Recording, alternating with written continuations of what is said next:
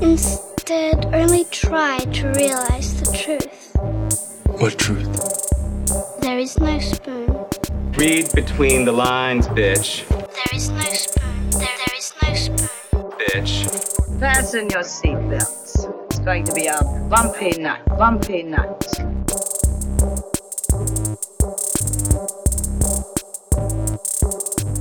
Saludos amigas y amigos, yo soy Mario Alegre Femenías Y yo soy Rosa Colón. y esto es Desmenuzando, el primer Desmenuzando del 2021 o estoy mal, ya yo no sé ni qué día. Sí, se supone que sí. Sí, sí, porque el último que grabamos fue Wonder Woman, así que sí, llegamos, lo, logramos, Rosa. Llegamos al Feliz. 7 de enero Yes. y ya el mundo se está cayendo en llamas otra vez. Sí, exacto. Feliz caos, feliz caos todo Feliz- el mundo. El ¿Qué? mundo no, ¿sabes? Está un, pedacito Estados de Estados Unidos. Mientras el resto del mundo hace como que. eh, Un pues poquito Estados si yo estaba ayer como que mirando así como ese gif de Oprah que ella mira a la cámara y hace como que I told you so because Ajá. we told you so. Sí. Este, Y pero hoy nos enteramos que el. Congreso estaba como que. Eh, está bien. Ah, No, no. Bye. Bye. Nos regresamos el 20. o sea, nos vemos. No queremos Pero- bregar con esto. Gracias. Sí, no pasó, no pasó nada ayer. Es el, el gif ese del perrito con la casa en llamas. It's fine. Everything's fine.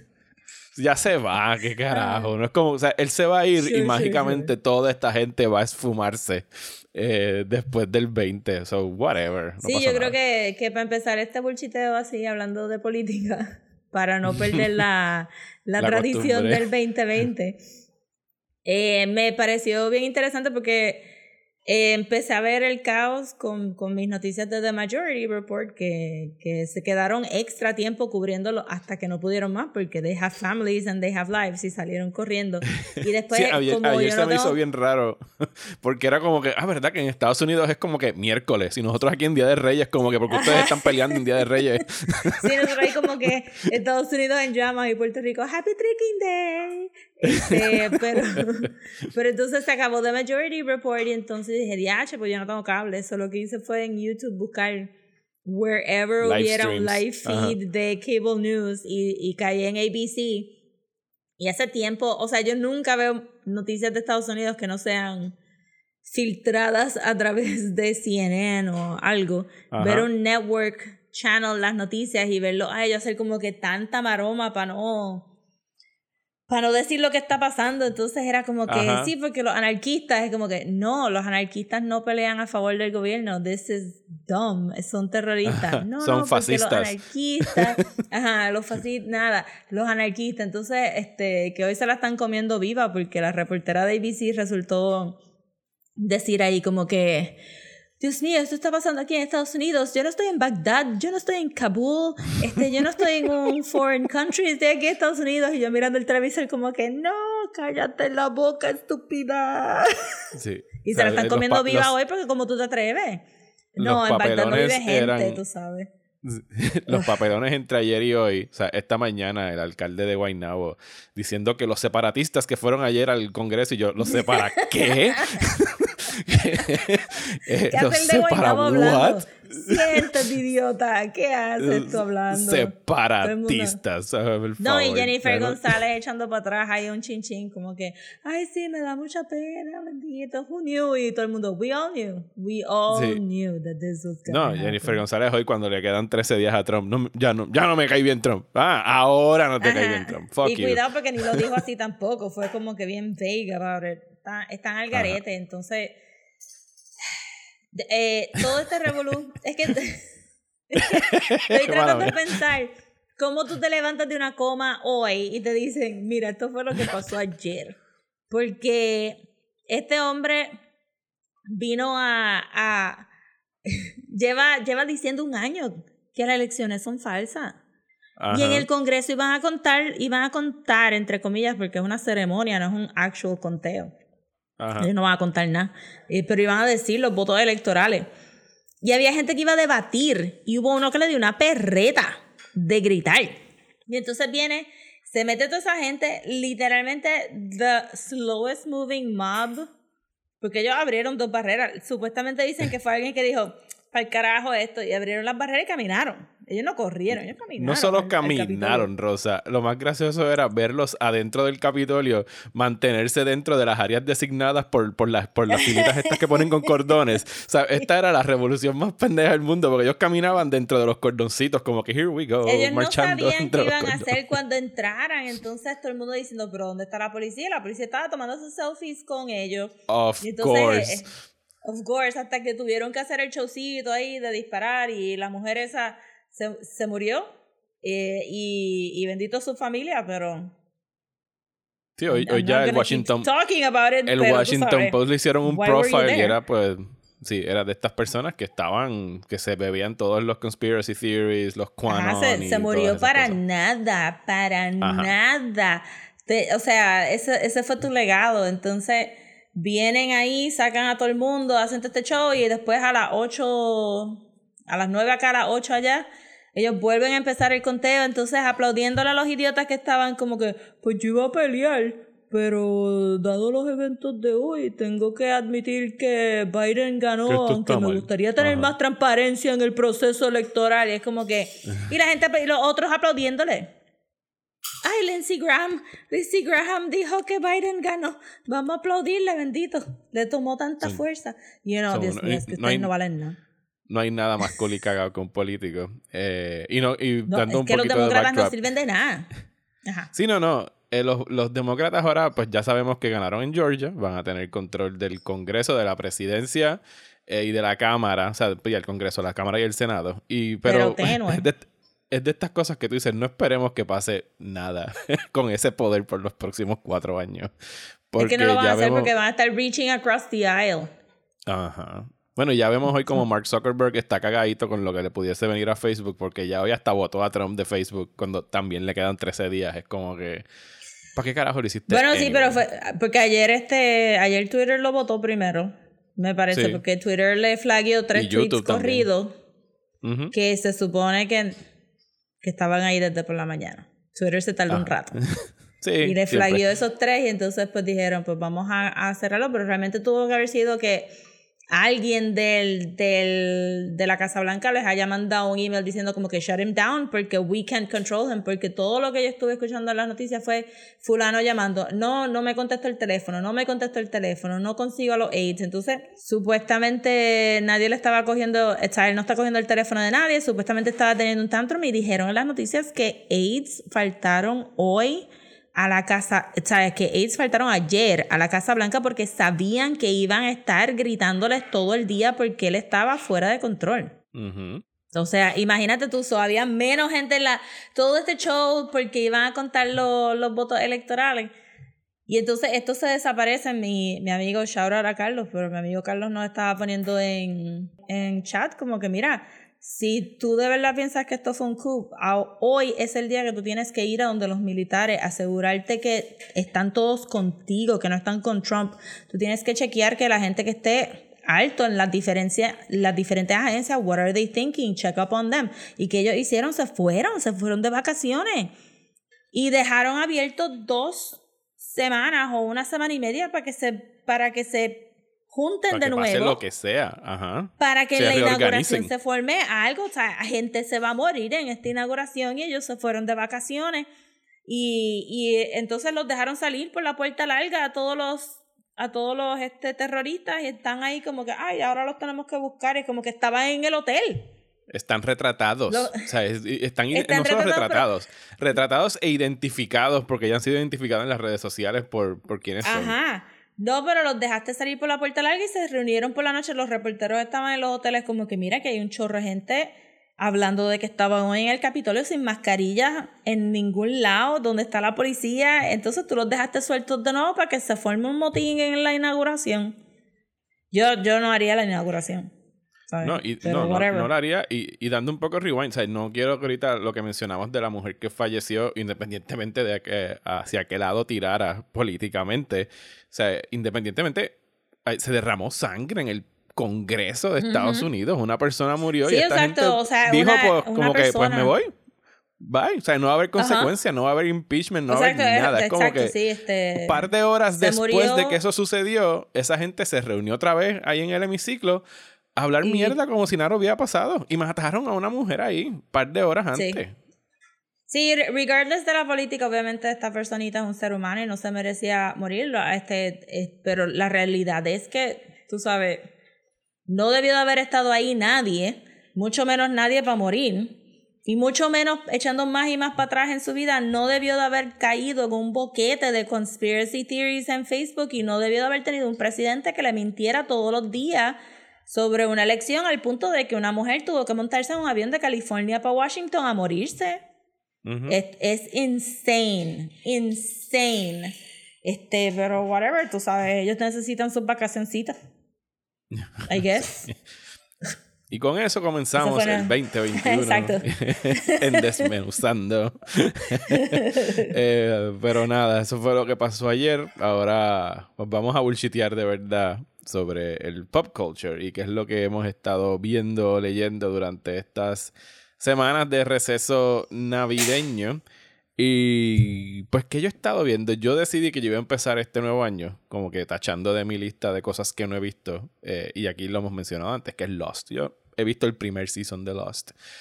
Así que encontré como ex- excusa el hecho de que mi hija Sara se la pasa devorándose series. ¿sabes? Ya está acabándose Once Upon a Time.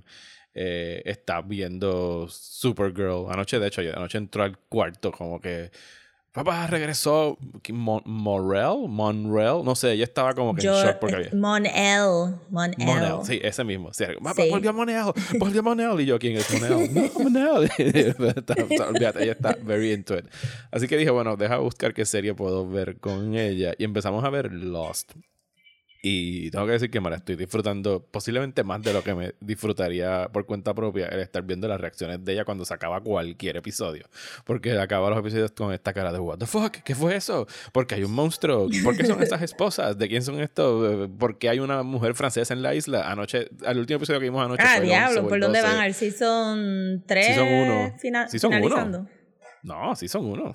¿Cuál es? Season el- ah, por, por el iteration de. Sí, el- está el French Lady este que está haciendo la transmisión Ajá. y Said la Sí, sí, sí, encuentra, sí, bla, bla, bla. Anoche llegamos al hatch y yo como que, oh, el hatch, yo me acuerdo del hatch. así que ya empezamos con el Right. misterio del hatch ahora. Eh, así que sí, hemos estado, lo estoy como que llevando un, un hilo en Twitter a medida que los vamos viendo y no, nos estamos disfrutando bastante ver, ver Lost. Así que en eso es que me he estado dedicando los primeros dos o tres días del año. La empezamos a ver creo que el 2 de enero o el 1 de enero. Y pues nos lo estamos tripeando bastante. Y yo creo que es una buena manera de, de verla con alguien que le pompee tantísimo todo lo que son los misterios y los conspiracy Sí, theories. exacto, Yo que no esté jaded y no esté como que Ajá. encima tuyo, como que, oh, that doesn't make sense. Sí, que, que no tiene ni la más remota noción de la fama o slash infamia de la serie. Que yo la tengo y honestamente no me importa. No, incluso sabiendo la idea más o menos de cómo acaba, I don't care. O sea, me la estoy disfrutando bastante y yo creo que encontré una buena fórmula ahí con estarla viendo con ella para poder nada más que just enjoy it. ¿Sabes? Enjoy the ride y that's it. Este, pues yo eh, eh, tengo mucha asignación para este podcast que no, que estoy tratando de, de matar este mes, pero decidí que iba a empezar a terminar cosas que dejé a mitad y, y pues estoy ahí como que chipping away at them, so estaba como que eh, viendo más episodios de Keep Your Hands Off Eusuken, que, que lo estoy mencionando todas las semanas porque veo dos todas las semanas y se pone Ajá. cada vez mejor. Me faltan como cinco todavía y está bien chulo, de verdad. Eh, pero acabé Lovecraft Country, que se me había hecho un poquito difícil continuar después de como mitad de camino porque son bien pesados los episodios y llega un momento que uno está ahí como que, uh, I gotta lay down after that one. Em, pero en el espíritu de hablar de finales, el final estuvo interesante. No sé si viene un segundo season. Eh, tú te- no, tú no te Este- leíste el libro, o sea que no puedes saber si... No, pero el, el libro termina diferente. En la misma serie te lo dicen. Hicieron algo super clever, si puedo spoiler un poquito. Sure. Un Digo, chin de spoilers spoiler. para Lovecraft Country. Ajá, spoilers para Lovecraft Country. El, la serie addresses el libro, actually, Ajá. en un meta, en un meta moment. No voy a decir cómo llegó el libro a la serie, pero el libro llega a la serie y Atticus se lo lee y dice, ah, el libro es diferente porque esto y esto y esto y esto pasa diferente a como está pasando aquí. So, el, so ahí hicieron como que un juego, el final es diferente al libro porque Arcus lo dijo en la serie. ok. Se pone Eso bien una- inventive. Se pone bien. Eso es bastante interesante y nunca lo he visto, yo creo que en ninguna adaptación. Ajá, yo tampoco cuando de momento salió yo dije, pues ok, whatever, maybe es como que, tú sabes, la manifestación de la historia que estamos viendo hecha física en un libro. Pero cuando él dijo, ah, no, no, esto es súper diferente, dice, este, Diana es un nene en el libro que se llama Horace, y yo no, oh, no, that's the actual book, del que donde está basado.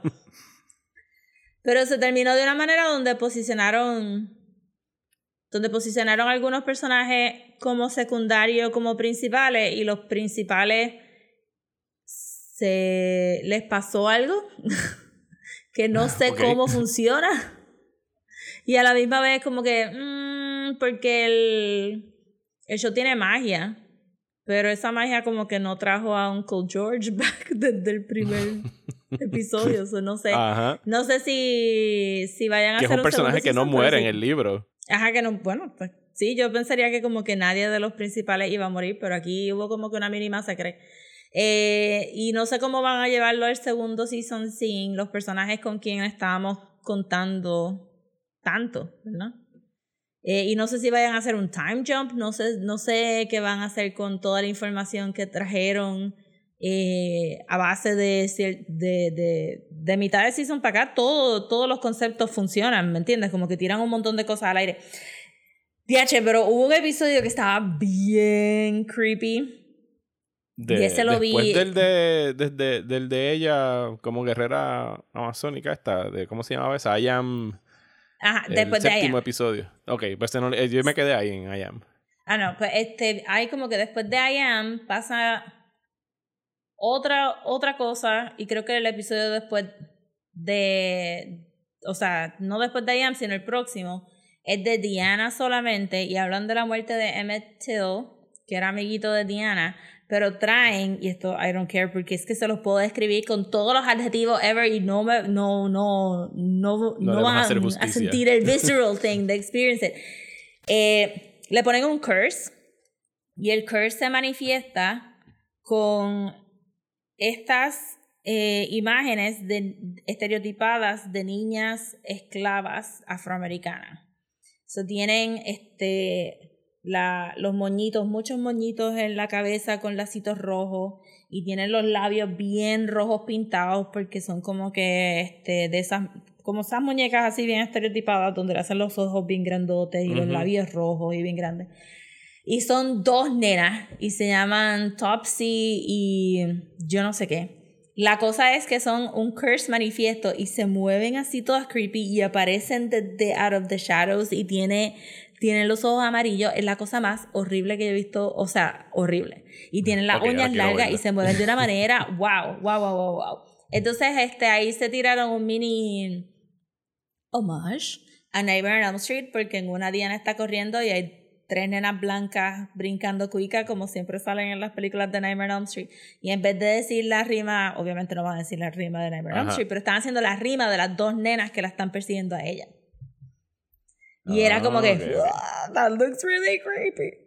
Y después hacen un montón de otras cosas también, pero sí, eso este, de verdad que si lo dejaron de ver y se les ha hecho bien difícil, como a mí se me hizo difícil seguirlo, eh, tírense como que dos episodios a la semana o something, porque termina with a bang. Como que, pero no sé cómo van a seguir por segundo season. Ok, no, ahora definitivamente después de esa descripción de esas nenas quiero verla, así que tengo en agenda, creo que me quedan tres episodios para acabarla y, y podría hacerlo. Yo, lo que pasa es que esa es una serie que acá decir es la que la veía constantemente porque ella sí se leyó el libro, así que cuando ya como que perdió el, el enamoramiento con la serie, pues yo no insistí, pero ahora que dices ese episodio, sí, definitivamente. Se veía quiero súper, súper creepy. No, tú sabes que estaba como que eh, limpiando la casa, porque eh, tuve como que estas navidades un back and forth de comprar unos libros por Amazon que se seguía cayendo la orden o UPS la devolvía sin, sin llevarla a la casa ni nada de eso. Y de momento como que estaba limpiando los otros días en casa y cuando miro para el lado estoy limpiando la mesita anoche y digo, Dios mío, es verdad, yo compré ese libro de Lovecraft Country hace como que meses. Yo no me he leído ninguno de los libros que yo compré desde que empezó la, De la pandemia, pandemia. hasta ahora. So, Eso es otro de mis goals ahora para febrero, como que leerlos todos y poder comprar libros nuevos, pero fue como que, oh my god, es verdad, yo tengo el libro de Lovecraft Country y ni he tratado de leerlo, está brutal. Bueno, pues It's hablando de, hablando de libros que hemos comprado y no hemos leído, eh, y yo ciertamente pequé de eso durante la, la pandemia. eh, yo seguía porque los ponían en especial o porque siempre lo quise leer o lo que sea. Yo lo sigo bajando el Kindle, el Kindle, el Kindle. Y tengo como tres o cuatro que me estoy leyendo a la misma vez. Pero la semana pasada llegó uno. Y ahora de verdad ni siquiera me acuerdo cómo fue que llegué a él. Creo que bajé el sample y ya. Que se llama The Three Body Problem. Del autor Liu Cixin. O sea, estoy destruyendo el nombre en mandarín, estoy seguro. Eh, y porque lo estoy leyendo, además de que empezó muy bien, o sea, yo usualmente bajo los samples y leo las 30, 40 páginas que dan por ahí para uno probarlo. Y después decido si lo compro. Y las páginas de este sample estaban bien buenas al punto de que son 400 páginas y ya me quedan como 100 para terminarlo en cuestión de dos o tres días. Eh, y trata sobre, o sea, es China, empieza China durante el Cultural Revolution en los 60s con todos estos profesores intelectuales que el, Estado empezó a, a- o a matar o a enviar a campos o a ponerlos, o sea, dentro de todo lo que fue el Cultural Revolution de China, como que no los estaban dejando eh, continuar con sus estudios y nada más estaban considerando cosas que fueran nativas de, de China, pero las tramas después brinca 40 o 50 años al, al presente y se desarrolla alrededor de, de este problema, que es el problema titular, que es el Three Body Problem, que es algo que de verdad existe en la física. Y he tenido que buscar muchos videos explicativos de TED Talks y mierda durante estos días sobre física, porque el Three Body Problem, o sea, la, la- o sea, cuando hay dos cuerpos en movimiento, según todas las leyes de Newton, Ajá. pues no hay problema y tú puedes predecir los movimientos y las órbitas y todo eso, pero cuando insertas un tercer cuerpo estelar, pues entonces todo Caos. se va a la mierda, es un caos ab- absoluto.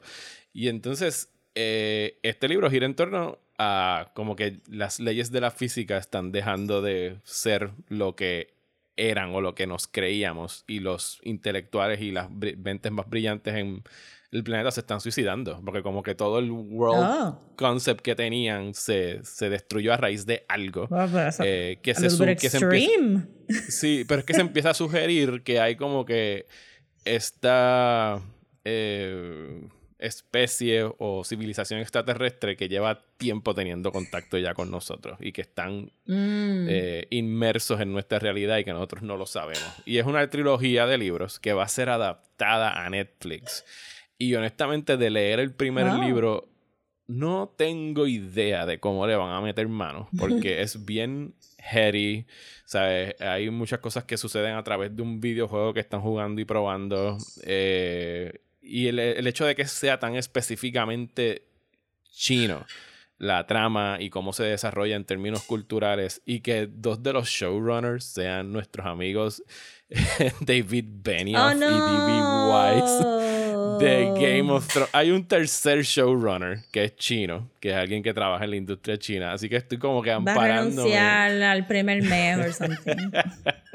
Sí, no sé, esto obviamente se ha pues atrasado, presumo yo, con toda la, la pandemia. Nada más está, na- lo único que se ha anunciado es que ellos van a estar involucrados en esta adaptación para Amazon, porque es un, perdón, para Netflix, porque es una de estas grandes apuestas de series, eh, como Yeah. que pudiesen tener un fanbase. Esta novela fue el Hugo Award winner en el 2014.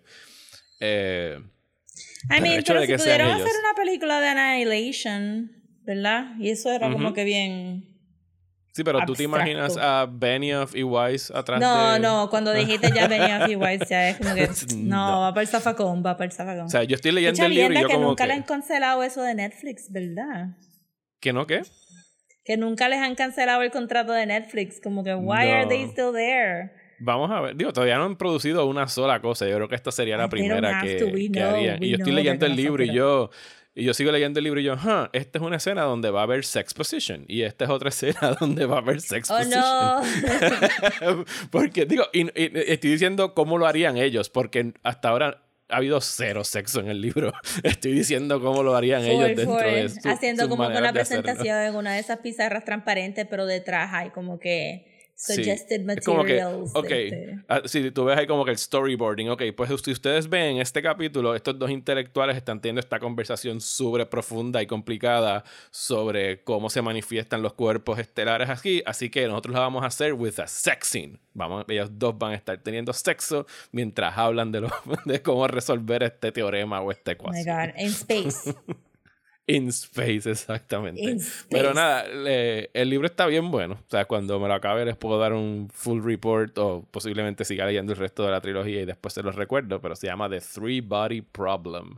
Y está en especial en estos días en Amazon, así que si les llama la atención, pues vayan y búsquenlo. Aprovechen con esos gift cards de Navidad. Ah, sí, aquí los nenes recibieron dos o tres gift cards de Navidad y todavía no sé en qué lo, lo van a gastar. Eh, lo, pues sí, yo creo que con eso tenemos para el bullshiteo. Porque sí, porque ahora ni hablamos siquiera- par de política, sí. Sí, sí, se nos fue un, chunk ahí en política, pero pues había que hacerlo. Pero vamos a hablar de cosas Yes. happy, porque el tema de hoy, que ni siquiera lo mencionamos al principio, son los favorite happy endings. Hello world, hear the song that we're singing. Come on, get happy.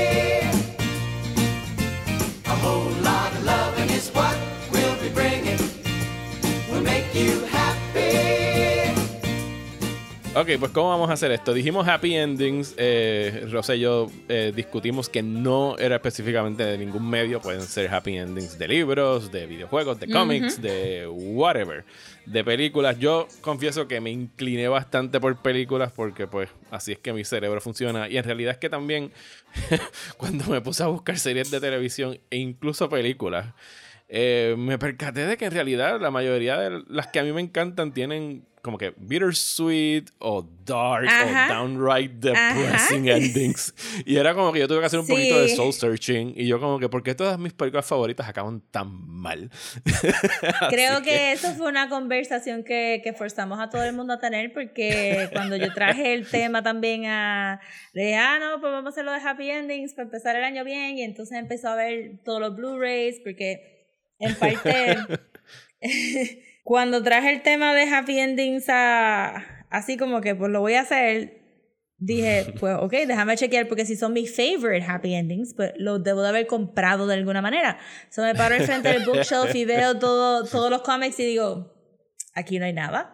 Este, busco los, los Blu-rays, aquí no hay nada. Busco las novelas y los libros de, de ficción. Oh my God, yo no veo nada de happy endings. Es como que me hizo, me hizo tener que también como que decir, diache, porque yo tampoco tengo full sad things en la casa, because si sad es tu baseline, pues no vas a tener como que películas que te hagan como que extra depressed o como que qué sé yo, ¿verdad?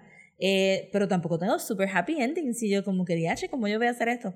Y también me di cuenta que mucho del contenido que nosotros consumimos ahora, ¿verdad? Eh, no tiene final. Ajá, sí, como que It es just open keeps ended. going and going and Ajá. going, exacto. Especialmente los cómics. Y como mis stacks de indie comics están tan atrasados, pues yo sé que algunos probablemente van a tener un happy ending, pero no los he leído todavía. So, Sí, so a eso mí fue me- un- A mí me pasó mucho de que veía la lista y era como que, pues ok, por ejemplo, eh, Casablanca es un good ending, pero es un bittersweet ending. Eh, E.T. Sí. es un tearjerker. O sea, eh, Lost in Translation, they don't get to be together. Es un happy, pero un bittersweet ending. Entonces yo como que, puñeta, ¿pero qué es un happy, happy ending? Y tuve que, Sí. yo me, me- sí, tuve que, ¿sabes? Literalmente empezar a escarbar en todas las películas que he visto, porque era como que necesito algo que sea truly happy, pero que no sea happy que, que yo me sienta que estoy como que, blah, o sea, como que, oh, that's too happy, o sea, no puedo bregar Sí, con exacto. él. Yo tuve que, yo tuve que decir, pues acepto un poco bittersweet, pero realmente busqué happy endings that are fair and good for the characters in the story, no que un happy ending de Forzado. pues they all got what they wanted and that's it, sino como que no, esto tiene que ser un happy ending que funcione con la historia y que me haga a mí feliz y que yo sé que, que aunque la situación no sea como que la mejor ever, pues que la persona sí tuvo un happy ending. No lo tengo en mi lista, pero por ejemplo, Texas Chainsaw Massacre. It's technically a happy ending. Because Hey, the she person looked happy. survived, sí. And she looked happy. Exacto. Este, y para, para el personaje cualifica. Exacto. Para el personaje cualifica. So, so traté de- Entonces también quería como que hablar de cosas que no hemos a- que no he hablado todavía en el podcast. So, se me hizo extra difícil, but I got a few stuff. Parte de Sí, lo de también, terminar, el rush de terminar, que lo que mencioné el bullshiteo, parte de terminar Ajá. las cosas eran para ver si las podía poner en la lista. Ok, pues entonces voy a empezar con. Voy a empezar con una película. Y no la voy a spoilear porque yo sé que esta es una que tú no has visto. Eso fue otro de los de la- problemas que tropecé Sí, y, que, y, oh, by the way, no, no creo que vaya a spoilear nada, al menos que sea como que un final súper ya famoso y conocido. Así que si es algo más obscure, voy a nada más que mencionarlo por encimita para no dañárselo a alguien que de verdad quiera verlo, más allá de dañarle que va a haber un happy ending. Eh, pero una película que está aquí en mi lista, que yo sé que tú no has visto, es Before Sunset, que es el middle Ajá. chapter del Before Trilogy de Richard Linklater. Eh, las personas que, que la han visto, pues posiblemente estén como que diciendo, ajá, ajá. Eh, así que yo nada más lo voy a... O esa es una trilogía que la primera parte es sobre este romance fortuito que se da en Viena en una noche de dos chamaquitos que se conocen en un tren y prometen como que mantenerse en contacto y Before Sunset los reencuentra siete años después eh, y nos enteramos, siete o nueve años después, y nos enteramos que ha sido de sus vidas durante ese tiempo que no estuvieron juntos y no tuvieron comunicación. Eh, y, al igual que Before Sunrise, pues es todo este long conversation que se da durante una tarde, una noche, eh, donde pues salen a relucir resentimientos que tuvieron de las cosas que le pasaron en los Mm. últimos años, pero que es, o sea, usualmente el middle chapter de cualquier trilogía acostumbra a ser como que un downer, como que aquí tenemos, a- y estoy hablando ya en términos de Sí, ficción. de Empire Strikes journey, Back, este... Ajá, pero este es todo lo contrario, es un final que queda open-ended de la manera más maravillosa posible, pero que te deja bien uplifted en el sentido de como que si, la, si no hubiese habido una tercera parte, y este es el tripeo con, con estas películas de Richard Linklater, o sea, Before Sunrise pudo haber acabado y tú te preguntabas como que "Hmm, se habrán vuelto a hablar, se habrán comunicado, will they, won't they, y, y termina perfectamente bien.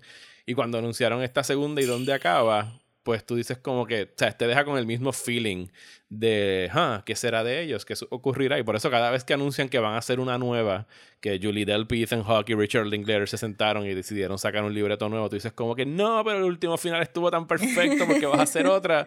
Eh, pero hasta ahora no han fracasado en, en ninguna. Así que, pues sí, Before Sunset, para que algún día las veas, que yo creo que está en HBO Max. Eh, Ajá. Sí, la 1 y la 2 están en HBO Max. La 3 creo que no.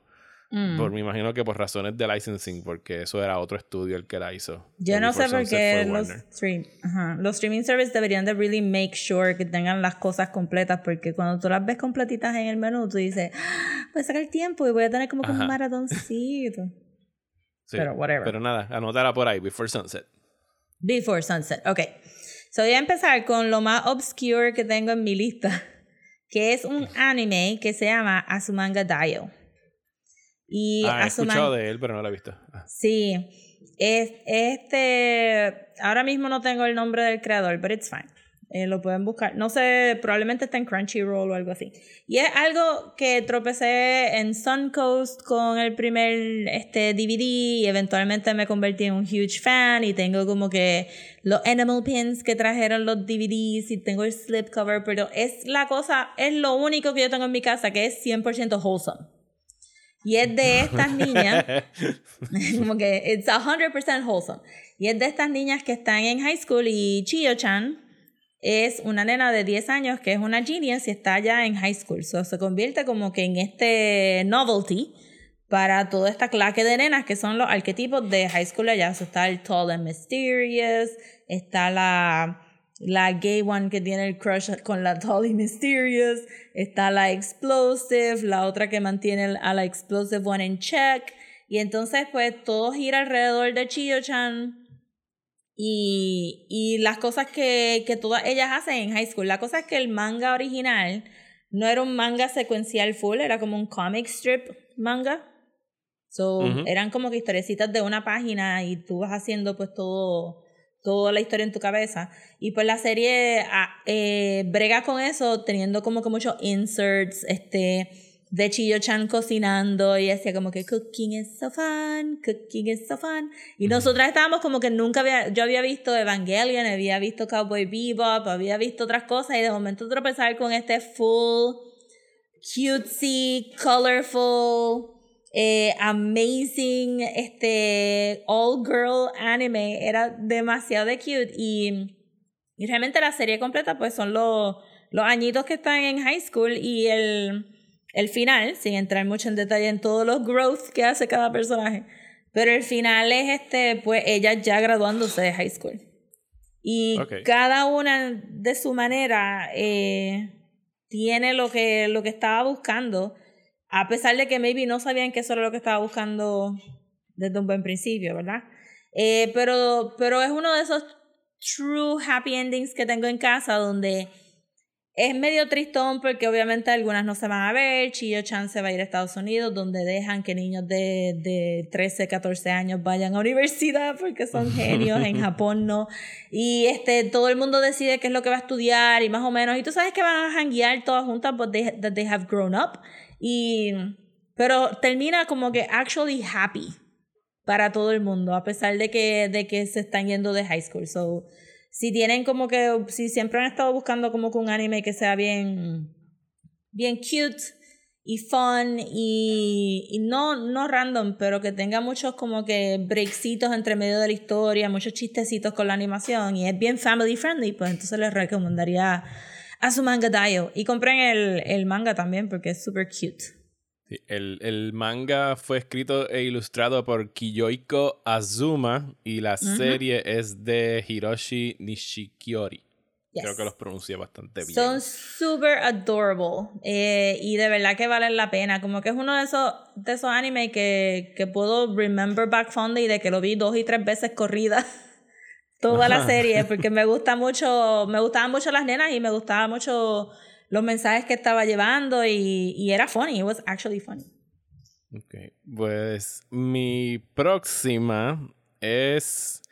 Esta la puedo spoilear porque esto es un libro que ha sido adaptado huele mil veces de hace cientos de años. Es Pride and Prejudice de Jane Austen. Ajá. Es... Sí, yo sé que yo te- sí, te cogí como que off guard con, con la mención de Jane Austen ahí. Eh, pero tengo que hacer un caveat. Es específicamente la versión del director Joe Wright con Keira Knightley eh, del 2005. Es la película. ¿Y por qué la película? Porque el libro de Pride and Prejudice, así como las adaptaciones que han hecho para la BBC con, con Jennifer L. y Colin Firth, que hay una versión bien famosa de los 90 Sí. que es muy buena. Pero esta de Pride and Prejudice cuando hicieron para el cine, además de que, y lo estoy haciendo una confesión que aquí me tripean todavía en casa, yo adoro esta película. O sea, esto es de estas películas que ¿De si verdad? por alguna si por alguna razón le están dando o la ponemos, yo perdí la tarde, así como que tengo que sentarme a ver a Pride and Prejudice porque pienso que es una película estéticamente preciosa, pienso que es un romance súper bien actuado, por lo menos en, en, en esta versión. Pero el final del libro, pues es un libro, o sea, bien proper, bien British, como Sí, que... es Jane, es Jane Austen. Sí, es Jane Austen, como que Miss Bennett y Mr. Darcy, como que yes, y todo, todo bien formal y con modales y qué sé yo. I mean, Eh, pero eh, yo me he leído el libro, no he visto esa película. Actually, la estaba, porque creo que la pusieron uno de los streaming services ahora estaba como que mirándola como que, ¿do I want to? El libro es el más chismosito de, de Austin, Ajá, porque la, ajá. ¿sabes? Como que pasan cosas que son bien irregulares para... Pa, Sí, porque tienen estas otras British. nenas que hay escándalos sobre cómo Ajá, las hijas se están comportando. Sí, es súper gossipy. eh, pero que el, el libro concluye y no hay... O sea, no es... Es romántico, pero no es como que este romance donde tú tienes como que la besó apasionadamente. E- e- Esta película le echa como No, que un como poquito de sprinkle de esto. Exacto, exacto. Pero que yo me topé y yo no lo sabía hasta que me fui de crucero en el 2007. What? Que, Esta historia tiene tantos twists. Sí, mala mía. Eh, el final de la película, pues Elizabeth y Mr. Darcy como que ya pues se confiesan su amor y están en su mansión y tienen este discurso donde Miss Bennett, Mr. Bennett y se besan. O sea, en toda la película no se han besado. Creo que a duras penas se han tocado las Ujú. manos. Y pues tienen el momento que se besa. Y yo viendo la película en aquel momento estaba como que, bésala, cabrón. ¿Sabes por qué no se besan? O sea, yo necesitaba que hubiese ese beso y no se daba. Se tocaban las frentes así, frente contra frente, pero no había un beso. Sí, pero son Y cuando me- Victorians, no Ajá, yo sé que son cosas. Victorians. Y yo, pero necesitaba ese beso. Y cuando nos fuimos de crucero en el 2007, en el, en el barco tenían en este loop en televisión estas películas que daban, que si Devil Wears Prada, y daban este. y Yo vi Devil Wears Prada y Pride and Prejudice como 50 veces en el crucero, porque era Oh, lo único que dando wow. en televisión cuando se iban a dormir. Pero en el crucero, de repente, la película acaba como dos minutos antes en la escena donde el papá de Elizabeth como que le concede la, le, le da la, la mano de su hija a, a Mr. Darcy y se acaba. Y yo como que, what the fuck is this shit? ¿Sabes? Porque ustedes cortaron el beso al final y después es que me enteré que ese es el final original del corte de Inglaterra. Porque es donde hubiese acabado, no donde acaba el Ah. libro, pero que hubiese fu- sido un final más properly Jane Austen, o sea, con Mr. Benedict giving away uh, a Elizabeth. Y que lo- el minuto que a mí me gustaba de ese beso fue añadido para nosotros, el burdo American Market que Oh, necesitaban. no. Y yo y me sentí como que súper mal y yo, diablo. Yo soy de esas personas que necesitaban el beso al final. Espero que se joda. I admit it. Yo necesitaba ese beso al final. Así que si la tienes en Netflix, que yo creo que estoy casi seguro que la pusieron en Netflix, verá, porque hay, a mí me encanta esa adaptación de Pride and Prejudice. Pues la voy a chequear porque de verdad que no lo había. A mí me dio un follón de Jane Austen, pero no, no tanto para ver todas las adaptaciones. Y esa como que la Es que brinqué, son- como que, oh, Keira Knightley otra vez. Y lo que está claro es que Jane Austen escribió que cinco o seis libros y han hecho huele mil adaptaciones de los cinco o seis libros. sí, pero es que yo, fíjate, nunca he buscado cuántos libros ha escrito Full, pero es que son. Es que es British. Es longing, eso es como que si te, so- o sea, hay, hay un género de manga solamente sobre longing because we really Ajá. like that. Este, y, y para colmo era un poquito, este, looking, looking, este, ¿verdad? Through the curtain y de verdad poner a estas mujeres a decir, diablo, necesito chavo, me tengo que casar, porque no tenemos derecho. no puedo hacer mi propio dinero, tengo que casarme. Eso que era como que, no es como que high, high society, son the poor whites. Sí, eran, eran, eran este, middle. de Inglaterra. o sea, era sí. clase media de Inglaterra. A, a la muerte de un, de un papá a punto de irse broke. Era lo Ajá. que estaban ahí. Y tienen roce con Pues- el high class todo el tiempo. Ajá, exacto, porque they don't fit in because they're scandalous, pero tú sabes, oscuro. este, pues la voy a chequear. Ok, so mi próxima en la lista es, también voy a spoiler el final porque todo el mundo ha visto esta película, pero uno de mis finales fa- este, felices favoritos es Fight Club. Sabía que venía por ahí. sí, Fight Club, porque este, especialmente el, el final de la película, que es diferente al libro, y que este Chuck Palahniuk ha dicho varias veces que le gusta mucho más el final de la, de la película que lo que él escribió, porque ya lo hemos mencionado, el libro es a bit of a downer, eh, como todos los libros de él, que no son, no son feel good reads. Este, pero la película termina en este, para mí, un joyful moment, en donde este Jack y Tyler, este, pues, terminan Se sus separan, diferencias, este, ajá, se separan, terminan sus diferencias, y este, he gets the girl, este, porque ella también como que acepta que todo este craziness como que, pues, es parte de, pero mejor aún, destruyen todos los edificios de crédito de la ciudad y wipes, en teoría, wipes everybody's debt este, clean, ¿verdad? Obviamente esto es de los 90, sabemos que tendrían servidores en algún lado, escondidos en algún otro país, en los Cayman Islands. Tienen el backup. Ajá. So, que, que sabemos eso, pero en el momento es como que ver todos esos edificios, o por lo menos el símbolo de esos edificios ca- cayéndose y él.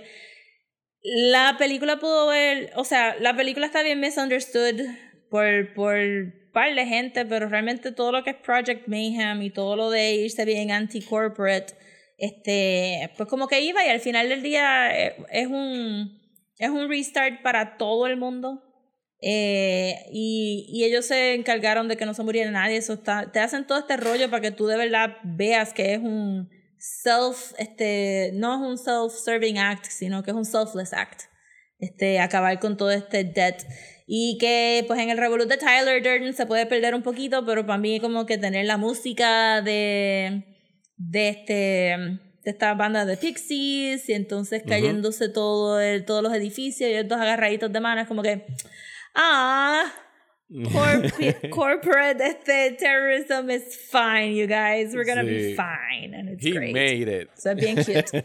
We made it. It's adorable. Es un, es un final bien lindo por una película que te lleva por tantas por tantas esquinas y por tantos twists. Este, Sí, es bien- son uno de bien mis iluso. finales favoritos Y después para como que- y para tirarte el último curveball te ponen un Ajá. giant dick Yes. por un frame al final.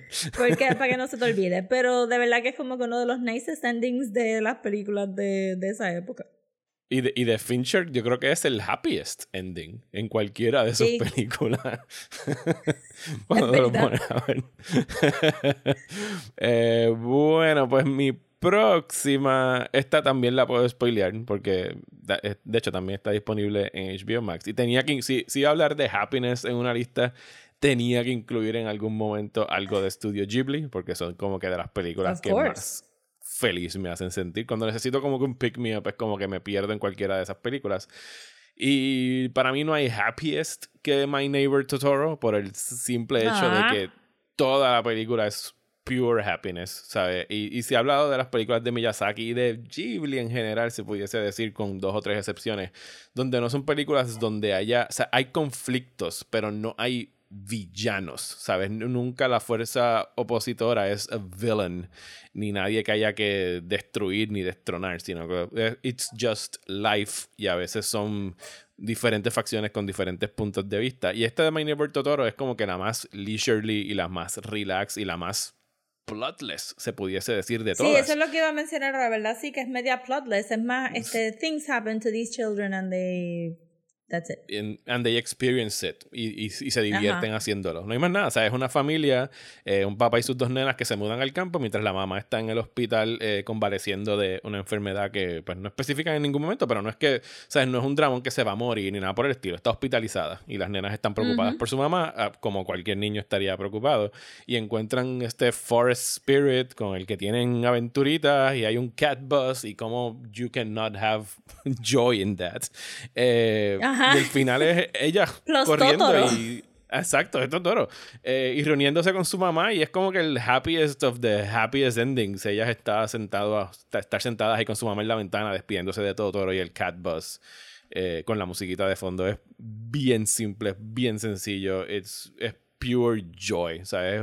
Y, y repito Sí. es completamente plotless la película como que el mayor conflicto en algún momento es que la, la hermanita pequeña se pierde por cinco minutos Sí, cinco minutos, porque she did not get very far. She did not get very far. Pero es chulísima. eh, y si nunca la han visto, les aseguro que no les he spoileado nada. Porque en realidad no es una película que you can act- O sea, no se puede spoilear. You just have to watch No. it y ya. Y si la ven, por fin van a entender todos los homages y todas las referencias que han hecho en todas las otras animaciones sobre Totoro. Esto es un really true classic. Ujú. Aquí, una anécdota aquí de casa es que deciré lo único, antes de que nosotros nos juntáramos hace tantísimos años, ella tuvo que hacer babysitting cuando ella era teenager de un chamaquito que nada más tenía como que el videocassette de, de My Neighbor Totoro, pero era como que el English dub y fue su primera experiencia con una película de Miyazaki y la odiaba, era como que no puedo bregar con el Totoro ese. Y después como que ya nos juntamos y pasaron los años y las películas empezaron a estar más readily available porque por mucho tiempo no se conseguían y para allá como que dio un cambio de perspectiva por completo volverla a ver de grande porque de, de, de teenager haciendo babysitting no le gustó para nada cuando la forzaron a verla de, de más jovencita. Sí, full. Yo pienso que si tú has visto las de Miyazaki más recientes que tienen como que unos really tight plots y unos temas bien fuertes en contra de ciertas industrializaciones y tecnologías y ya no sé qué, tú miras para atrás y ves este Totoro y dices como que, what is this? this makes no sense, It's no- there's nothing, pero es que de verdad este eh, se necesita como que un poquito de de, de o sea, la trayectoria de él ha sido bien interesante por eso mismo, porque empezó como que just, just for the hell of it, Totoro. And then, este, y después Princess Mononoke. Pues yo tengo una de animación, pero no es de Ghibli. Eh, porque, again, estaba tratando de buscar cosas que no hubiera hablado de ellas todavía. Y entonces me puse a pensar en, pues, animaciones, películas de animación. They're all sad, we all cry. Este, pero entonces me recordé de, de Moana. Which Ajá. I re- este, Moana, de verdad, a mí me gustó para Moana. Este. Sí, Moana es de las salió el- mejorcitas películas de Disney de los últimos 10 años. I mean, es Pero que salió far. en un momento. Ajá, porque había, eh, creo que es la segunda de, del 3D animation change de Disney, ¿verdad? Primero vino Tangled Ujú. y trajeron Moana y me estaba gustando mucho el look y a mí me gusta mucho lo de Pacific Islanders y este y todo ese todo ese lado de indigenous peoples de ese lado aunque sabemos que Moana es un mishmash y no podemos contar con que Disney haga como con true interpretation anyway pero whatever este la cosa es que cuando y pues Lin Manuel hizo la música y yo estoy ahora bien anti Lin Manuel pero ese ese score quedó bien bonito. Y este la fui a ver al cine como dos o tres veces creo que fue por, por llevar a Andrea también. Y y es que salió justo en un momento donde ver a la gente en una isla diciendo que no se iban a ir de una isla porque la isla le daba todo y todos nuestros amigos estaban montando en aviones para irse para el carajo porque Sí, ¿verdad? Porque era no post María. ¿Verdad? ¿Fue post María esa Eh, película? no, fue, fue post este promesa. Ajá. Post promesa. Yo creo que un, un chinchín antes de María. Creo. Ahora me pusiste a dudar. Estoy buscando aquí. Pero la sí, fecha, como por ahí. que Moana era es el flow 2016. Sí, es un, un año Sí. antes de María. Es un año Último antes de año de Obama. Último año de Obama. Ajá, exacto, Ajá. promesa y Ajá. todo el mundo se estaba yendo, entonces tú estás escuchando ahí como que todo este rollo de esta gente en esta isla que no se quieren ir y entonces las cosas en la isla se empiezan a poner bien, bien malos y tiene que venir la nena joven a salir de la isla, a buscar por qué esto está pasando y era como que, uh, too mu- eh, como que it hit too close to home en ese momento de año, este... Pero el final está brutal porque se han escrito tantísimas cosas del final, pero creo que uno de los análisis que a mí más me gustó es que eh, Maui está ahí para enseñarte lo que hubiera sido un personaje tra- tradicional en Disney, donde usa la fuerza para resolver los problemas y de momento viene Moana y en dos segundos se da cuenta como que no, lo que yo tengo que hacer es empatizar y resuelve todo este dilema, y, pero al final su, su tribu, tribu evoluciona y se recuerdan de los de los este de las tradiciones viejas y las adaptan a, los, a, a algo nuevo y se, se y su, ese último shot de Moana enseñándole a todo el mundo a sail y ella viendo como que este único bright future también en el 2016 era como que "Ugh, I wish I had that hope este y obviamente eso que es uno es un final feliz bien no tradicional para Disney porque she does not get married ella no no en ningún momento sé de lo que es ella Sí, sino no que todo el mundo se en tiene que adaptar ajá. Se tiene que adaptar todo el mundo se tiene que adaptar a lo que ella está diciendo porque ella tiene la razón desde el principio y, y la tribu se tiene que mover forward y tienen que dejar ese estancamiento en la isla y, y echar para adelante y pues como que resonó resonó y todavía resuena este y la le dimos duro le dimos duro en el cine le dimos duro ese soundtrack pero eso es uno de los finales felices que de Disney que más me ha gustado Yes. Sí, bueno, Moana es también un, un favorite aquí en la casa. Eh, y también escuchamos mucho ese soundtrack, aunque lo haya compuesto Lin Manuel. Sí. Aquello- aquella, aquel, aquel ese único año cuando Lin Manuel no fue problemático.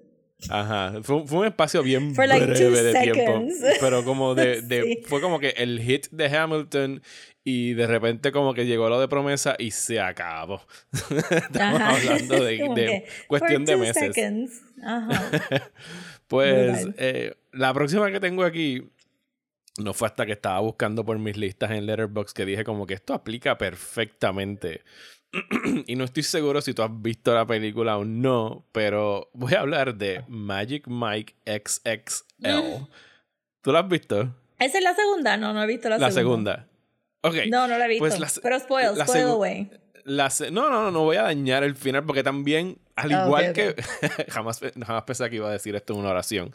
Pero al igual que My Neighbor Totoro, Magic Mike XXL es una película en realidad bastante plotless. ¿Sabes? Como que un hangout movie. versus la primera Magic Mike, que sí la viste, y que pues Sí. también subvertía las expectativas, porque era como que todo es, oh, es una historia sobre male strippers, y era como que no, es sobre estar pelado y las economías de Estados Unidos y tener que estar bregando con el And being a economy. carpenter who appreciates mid-century furniture. Ajá, y hustling y todo eso. Pues Ajá. esta segunda eh, es un hangout movie de. Ellos como que getting back together y yéndose en un road trip para poder hacer como que montar este show en, en 4th of July. Pero que en realidad la película es como que súper progresiva, tanto social como política y sexualmente, porque pone en todo momento front and center como que los, los deseos sexuales de la mujer eh, y de las fantasías y cómo satisfacerlas. Entonces tienen estos cinco macharrancitos que desde el principio se están dando cuenta de que su crew de, de, de strippers no es tan diverso como pudiera serlo, así que recurren y van a una casa de strippers que está siendo liderada por por Jada What? Pinkett Smith y entonces ellos como que van y buscan y sí, no, no, este estoy fli- yo sé, y tratan de integrar como que otros male strippers que sean of color, pero no- en ningún momento lo están haciendo en la película como que con el afán de look at us, we're so progressive, sino como que es bien laid back y no está llamando la atención hacia ellos. En algún momento paran en una casa donde están todas estas eh, señoras ya más mayores of all shape and sizes y tienen conversaciones, Rosa, they talk for Espérate, a long espérate, espérate. period You're of making time. me wanna watch this movie. Eh, Te lo juro que es buenísima. Y todo culmina como que en este show que ellos quieren montar en el 4 de julio, donde ellos actually se sentaron a hablar con las mujeres para escuchar sus fantasías. Entonces como que cada uno de los strippers hace como que estas, ¿cómo se le llaman estas cosas que hacen en exposiciones de arte? Que es como una, una estación. Instalación. Una, una instalación. Instalación. Cada uno tiene su instalación de stripping Oh en, este auditorio donde están, que van desde las fantasías de Fifty Shades of Grey hasta fantasías de mujeres que le encanta como que mezclar la comida con sus fantasías. Entonces hay un tipo de stripper que se viste con su, que es el Ice Cream Man y está fabricando como que batidas y cosas. Es súper, súper ridículamente sweet y fun y divertida. Eh, y cuando la puse en el top 10 el año que salió, mucho, me cayeron chinches. Como que, ¿por qué tú estás poniendo esta película de male strippers en tu top 10? Y yo, porque, porque es súper buena. Y porque en realidad no es una película de male strippers. O sea, no es una película sobre. O sea, sí, vas a ir a ver estos, tip- estos tipos quitarse la ropa al final porque quieres ver a Channing Tatum y a Joe Manganiello como que con un G-stringcito, pero that's part of the fun. Y es como que super sex positive. eh, incluyen como que hanguean con, con, con, con transexuales y, o sea, en- o sea, es como que no hay ningún momento... Es como que la utopía de lo que uno quisiera que fuera el mundo donde todo el mundo se lleva bien y todo el mundo no hay, no hay prejuicios ni nada por el estilo. Así que, en realidad, si no han visto Magic Mike XXL porque vieron la primera y la encontraron aburrida o porque simple y sencillamente, ah, yo no quiero ver películas de strip male strippers, como que, pues, piénsenlo y denle un spin al disco o búsquenla. Creo que está, no sé si está en HBO Max, pero a lo mejor está en alguna plataforma de streaming y es, es buenísima. Y el final es un. No, you sold it to me. Definitivo la voy a ver. Go ya, watch Pride it, and Prejudice y. Magic Mike, for sure. Tienes doble tanda ahí. Ajá, ¿y qué doble tanda? ¿Qué, qué whiplash de doble tanda? Pues yo voy a dejar el que estoy, estoy dejando el, eh, mi choice que estoy más pompeada para el final, eh, para cerrar así como con un extra high note. So, ahora voy a hablar de un videojuego. Que pues ustedes saben que yo no juego tantos videojuegos y los que juego, they're never gonna end. Animal Crossing is just never gonna end y that's it. este, I'll be playing it for the rest of my life.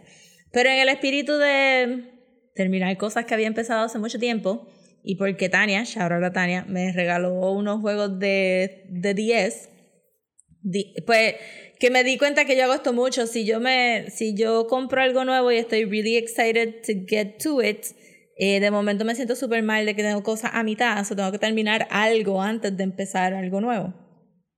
So dije, pues voy a terminar Night in the Woods, porque lo llevo cargando en el Switch desde hace tantísimo tiempo y no lo he terminado. So lo terminé. Y resultó, antes de hablar del final, por si no lo sabían, resultó que hay dos juegos extra en el juego que se Ujú. llaman este Lo- Longest Night y Lost Constellation, que yo no sabía Y toda la información que busqué era que había una versión que se llamaba Night in the Woods Weird Autumn, pero que en el 2018 habían decidido que, que ya los iban a incluir en el base game de Night in the Woods. Estuve una hora buscando estos juegos cuando pude haber ido a mi Switch y buscar en extras.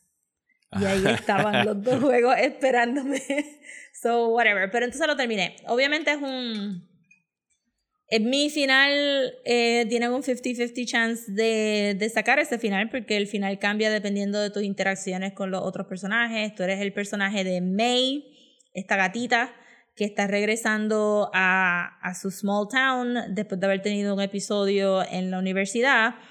Y pues es esta nena de 20 años que está completamente perdida en términos de qué es lo que va a hacer. Era la primera persona de su familia en ir a la universidad y she blew it, tiene mental health problems, pero nadie la ayuda en ese sentido. Los papás no saben cómo ayudarla. El town eh, como que ha, has moved on en los dos años que ella lleva en universidad. Este, el town está en bancarrota, está en austeridad, este, todos los negocios están cerrando, todo el mundo se está mudando para afuera. So, again, algo, algo que empieza bien relatable a nuestra experiencia aquí en Puerto Rico. Entonces, este, May está simplemente atrapada en este como que I don't know what to do with my life. So empieza a janguear con estos amigos. Entonces, hay un misterio en el, en el juego donde May está encontrando todos estos clues de que hay algo pasando, pero para mí el, el meat of the story está en May y las interacciones con sus amigos y tú, tú ver cómo estos young adults están bregando con un futuro que no, no los acomoda a ellos, como que no tienen chavos para ir a la universidad, they're gonna be stuck doing those part-time jobs, este, están viviendo en las ruinas de lo que era este town de mineros bien, este, bien, tú sabes, como que el peak se fue hace tiempo and they didn't even see the peak, ¿verdad? Eh, so tú estarías pensando como que does this end happy? Pues sí, it kind of ends happy porque este, dependiendo de las interacciones que tú hagas, el final que, que yo tengo, pues yo, yo me enfoqué más en, en Bea, la alligator, goth chick. Este, y no es un final definitivo, el misterio se resuelve, sure, pero again, eso no es el meat of the story. Entonces, tú a May por fin admitir qué fue lo que pasó en universidad y qué es lo que está pasando con ella adentro de ella. Y fue como que un momento bien touching. Y entonces ver a los amigos como que darle apoyo sin, sin ser super preachy o darle apoyo como que we're here for you, pero we don't understand necessarily what's going on, but we're here for you. Estuvo super nice. Y al final se queda un poquito no open, pero como que a pesar de todas las cosas weird que estuvieron pasando en el juego hasta ese momento, pues ellos simplemente como que todo el mundo acepta que esta es su realidad ahora mismo y que esto es lo que tienen que bregar, so they decide to just do band practice y, y ahí se acaba e, ese final. Y, y tú sientes como que todo el mundo como que moved one step forward en growth, no completo, no hubo como que este huge change después como que es verdad. Pero, pero es un step significativo. Ajá, es un step, exacto, y, te, y, y, después de haber estado tanto tiempo con ellos, estar leyendo, porque este, este juego es mucho de leer, de estar leyendo todas sus vidas y cómo ellos están bregando con algo que suena bien familiar para, para nosotros que vivimos aquí en Puerto Rico, como que es ver a May admitir esas cosas, pues se sintió como que, diacho, este final estuvo como que bien happy for May, ¿verdad? No happy for todo el revolú que pasó en el town. Pero happy for May y, y, me gustó un montón. Este, tengo que jugarlo de nuevo para ver el, el final con otro personaje, pero me, me, están diciendo que este final era el, era el más bonito. Y Qué siento cool. como ese, que you get to know May. Ese, lo, lo, he tenido en mi wishlist desde hace tiempo y yo creo que ahora... Eh, lo que pasa es que aquí ya en casa ni me prestan el Switch porque es de con Animal Crossing ni me prestan el PlayStation porque es de Daniel jugando Fortnite. Así que usualmente ya no me dejan jugar en mi casa. Así que pues puedes meterle una horita por la noche cuando, cuando te se acuesta a dormir, pues lo coges y juegas una horita. De verdad, es, es, realmente es como. Es uno de esos libros, es, es uno de esos juegos de video que acaban siendo como like a little book, porque estás uh -huh. leyendo toda esta historia, pero de verdad me vi como que screen grabbing un zafacón de texto, entonces yo sigo a uno de los artistas que hizo el, el juego, el que hizo todo el concept art y los character designs en Twitter, y es bien, o sea, ahora mismo él pertenece a este creator owned eh, video game company, o sea que ellos son completamente independientes y los valores que, que se hablan mucho en el juego sobre socialismo, sobre el, el efecto de la economía en este town, todo eso, él, él, él es bien political en ese lado. Eh, y lo encontré como que bien grown up el, el juego. A pesar de que tiene su- sus cositas y, y realmente es como que un little slice of Americana. Pero aplica a nosotros también y, y May es súper fascinante. Como que tú tienes amigas como May. It's, it's Yeah, a great, nice. este es un great game. Pues, pues ya que tú estás hablando de un videojuego, yo también voy a mencionar Yes. un videojuego que yo creo que no lo menciono aquí desde el primero o segundo episodio de este podcast. Eh, y se llama Journey. Esto es un juego exclusivo Ajá, de ajá. PlayStation, quiero decir. No sé si después lo sacaron en otras plataformas.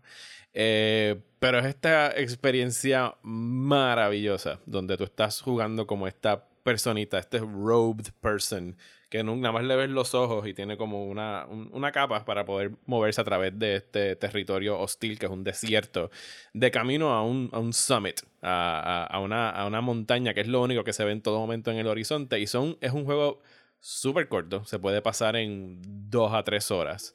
Eh, y todo el punto del juego es tú llegar a ese summit que te está guiando hacia esa luz que está ahí arriba. Pero la manera tan fantástica como, como integra el multiplayer, el multiplayer concept al juego es que tú durante tu travesía hacia allá te, podías- te puedes encontrar con otra persona que está jugando el juego.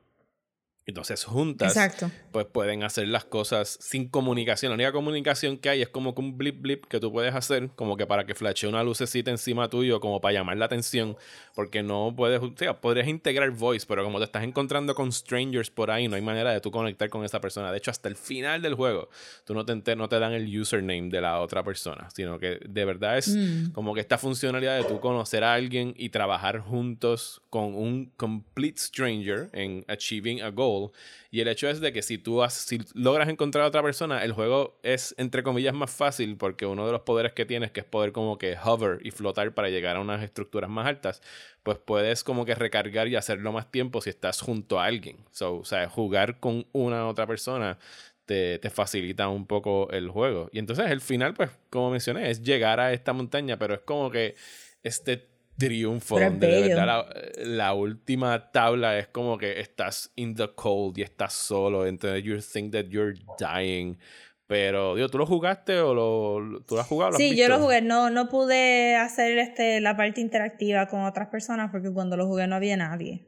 Ok, Eh, pero Y tampoco estaba muy clara en cómo funcionaba, which is fine. Está bien. pero pero pero final lo es llegué a jugar y de maravilloso, verdad- ¿sabes? Cuando llegas sí, allá está arriba demasiado bello. Y, y es como que este loop donde regresas otra vez a tu punto de partida y es como que tiene una música preciosa. Eh, y es un juego que es tan, tan cortito, o sea, tú lo puedes pasar en dos horas que yo lo he pasado posiblemente 20 veces. De vez en cuando es como que "Ay, necesito jugar Journey, es como ver una película. O sea, necesito un happy ending Ajá. y juego Journey por dos horas y me siento súper bien cuando acaba. Recuerdo haberlo pasado cuando Sara aquí a duras penas tenía que haber estado como que empezando a caminar y se quedaba dormida encima de uno y yo podía jugar el juego y era como que una chulería de juego and I love it. Y me encanta y Qué se llama. Journey y está en PlayStation. No sé si está en otro sitio también. Sí.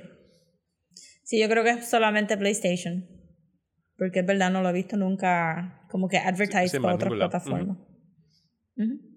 Ok, Bueno, ¿y qué pues mi último pick. Ajá. Sí, mi último pick es eh, algo que empecé a ver recientemente, este, contrario a terminar cosas que ya había empezado a ver, pero empecé a ver recientemente y wow, wow, wow, wow, ese último season, perfection, y, Y, es te lo acabaste Creek. en te lo acabaste en días, yo pensaría. No, full, yo decía, semanas. no puede ser que yo voy a ver otro episodio más. Pa, y ponía otro episodio más y se acababa y yo, no puede ser que yo voy a ver otro episodio más. Y seguía porque es que de verdad... Eh, so ya yo hablé de Schitt's Creek en un bullshiteo. Y mencioné que el primer season, o sea, que mencioné que al principio no me estaba encantando porque no lo encontré super funny.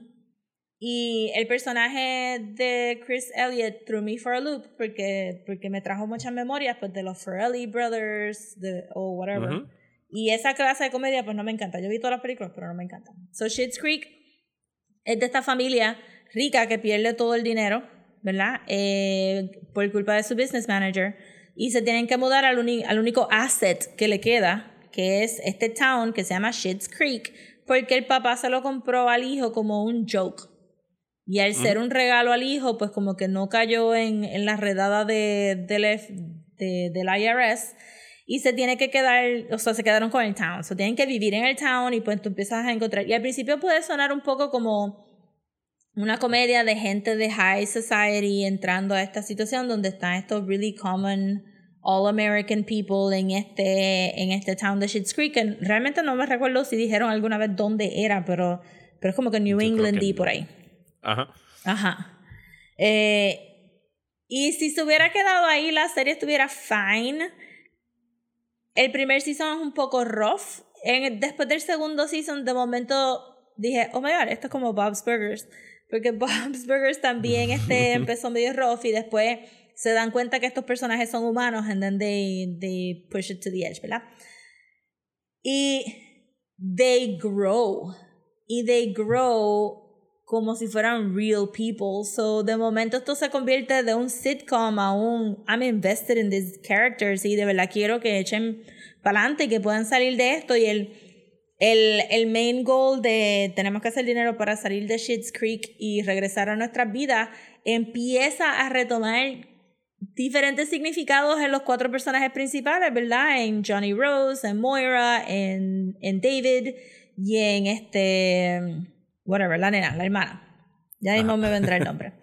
Este, y empiezan a crecer como seres humanos y entonces pues tiene un final, este, que usualmente los sitcoms, pues qué sé yo, los finales son medios como que usualmente son bien trite porque pues o ¿sabes? ay nos tenemos Ajá. que mudar de la casa we're never gonna come back to this set again y bla bla bla este pero aquí el, el final no es necesariamente sad aunque estuve llorando un montón de tiempo pero es que todo el mundo Exacto. Todo el mundo crece como persona and they get what they want even though they did not know that that was what they wanted. Y este, en especial con el personaje de ah, la nena se llama Alexis. Ajá. Sí. Este, ah, especialmente el final de los nenes, porque tienes un sentido de que, de que el show en algún momento decide que pues los papás ya tuvieron su momento y tuvieron su, su vida and they do get some of that back este con un different meaning pero los papás empiezan a como que hacer conexiones más profundas con otros personajes que, que sí están buscando como que father figures y mother figures y como que conectan.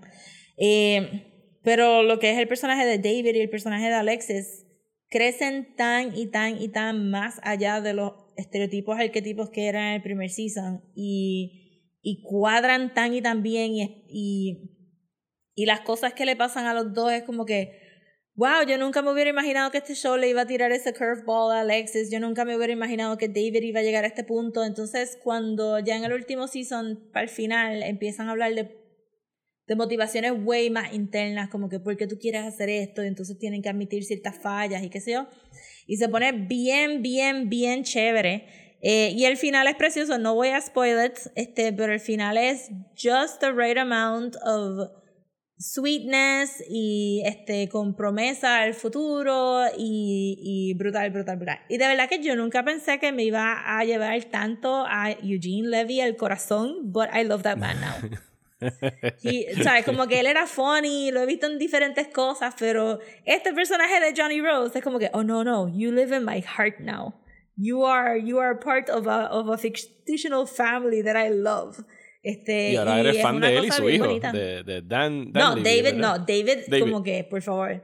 I would kill para decirle dos palabras a ese hombre. He's the best. es como que, qué cosa maravillosa de, de personaje. Y después de que se acabó la serie, fui, me fui en un full binge de seguirlo en Instagram, de buscar información de por qué escribieron ese final y qué eran las cosas que él había, cuál era el thought process, porque ellos dos lo escribieron, ¿verdad? Este, Eugene y, y Daniel. Y ahí fue, ahí fue que caí en que él había sido el host de Canadian Bake Off. Este, que Y tú- y ahora próximamente voy a ver. buscando cómo ver Canadian Bake Off. Sí, no, full, como que me fui a un stalker mode de, de Daniel Levy, este, porque es un amor. Yo no sé si él es, a mí no me importa si no es así en la vida real. Para mí es un amor, es un pan de Dios. Este, y pues de verdad que le cogí un montón de cariño a la gente y, y se los recomiendo. Pasen por ese season un poquito rough, un poquito este, kind of like typical sitcom stuff entre city people y country people y van a ver un mundo diferente de cómo tú tratar personajes y cómo escribir personajes con un montón de cariño detrás de eso, como que it was amazing. Sí, pues voy, voy a verlo. Y yo nada más he visto ese primer season, así que pues ahora estoy como que con más ganas de, de continuar viendo de la segunda temporada en adelante, creo que son seis. Así que yo voy a ir a Sí. verme Schitt's Creek y a Rosa pues la veremos arrestada en algún momento por estar stalking a, a Dan Levy. Y Rosa posiblemente esté arrestada junto, porque hicimos esta pregunta a ustedes en nuestras redes sociales en nuestra página de Patreon, cuáles eran sus finales felices favoritos. Eh, y Elena Aurora está de acuerdo con, con Rosa en que Schitt's Creek es un tremendo final, según ella, y cito, porque pienso que todos los personajes alcanzaron alcanzaron todo lo que merecían. Es un show refrescante para mí en medio de todo este revolú. Así que pues ahí tienen otra recomendación de parte de uno de ustedes. Así que también saludos a Christian Quiles, que está hablando de sus finales favoritos. Dijo eh, Full Metal Alchemist Brotherhood, que es la serie de anime. Alwin nos dijo, Alwin José Santiago nos dijo Cinema Paradiso. Estoy de acuerdo con Alwin en Cinema Paradiso. Eh, también mencionó Free Rosa. Behave. también Long time listeners will remember. Sí, recordarán aquel momento. Eh, no me acuerdo en qué episodio fue, pero búsquenlo. Eso fue un fiasco. Eh, Frequency y Notting Hill. Eh, también tenemos personas como Alwin que nos mencionaron, creo que fue, déjame ver, Rodríguez Josué y Alwin también. Rodríguez Josué fue en Instagram, nos dijo Shawshank Redemption eh, con la llegada de, True, true. de Tim Robbins a Cihuatanejo, que ese para mí es un final que siempre como que y, y aquí me estoy como que contradiciendo después de lo que confesé sobre Pride and Prejudice. Ese no es el final original de Shawshank Redemption. El final original de la película es el discurso de Red de Morgan Freeman sobre Hope. And I hope I see my friend again. And I hope, and I hope. Y la guagua Sí, lo dejan se va, ¿verdad? se va a fade out en el horizonte. Y cuando hicieron los test screenings, la gente estaba como que, no, yo quiero verlos reunidos. Y tuvieron que ir a filmar el extra scene de ellos mirándose a la distancia en la playa. Eh, y para mí funciona mucho mejor dejarlo en la guagua por el hecho de que el final es about hope, la esperanza de que él va a poder ver a su amigo en algún momento. El, el que, se, el que se vieran es No como hope, que... only concrete ending. Exacto. Eh, así que sí, muchísimas gracias a los que, con que contestaron a través de nuestras redes sociales. Y pues vamos a. Thank you. Nadie mencionó Last Jedi, que es como que el final a cualquier franquicia ever. El mejor final, ¿sabes? Ese tiro del nene mirando al Mirando horizonte, ahí. jugando con su escoba sobre el What Could Have Been es bello. Y qué bueno que no hicieron ninguna otra película después de eso. Forever. We'll make you happy. We'll make you happy. ¿Estás bien cansado de los programas de política aburridos? Pues trata Radio Independencia, un podcast de política, derecho y todo lo que se nos ocurra desde el independentismo boricua, donde Andrés González y Adriana Gutiérrez discuten temas de actualidad y temas históricos con algunas de las figuras más importantes del independentismo y la izquierda puertorriqueña. Suscríbete a Radio Independencia en tu aplicación de podcast favorita y en nuestro canal de YouTube. Únete ya. Y hasta aquí este episodio de Desmenuzando. Muchísimas gracias por escuchar. eh, y que, pues, como vieron, empezamos con un final triste y empezamos con un fin y acabamos con un final feliz. Hablando de finales felices Yes. después de hablar de toda esa mierda de política. Así que muchísimas gracias a las personas que participaron enviando sus respuestas. Si se me quedó alguna, me perdonan, pero les juramos que las leímos eh, todas.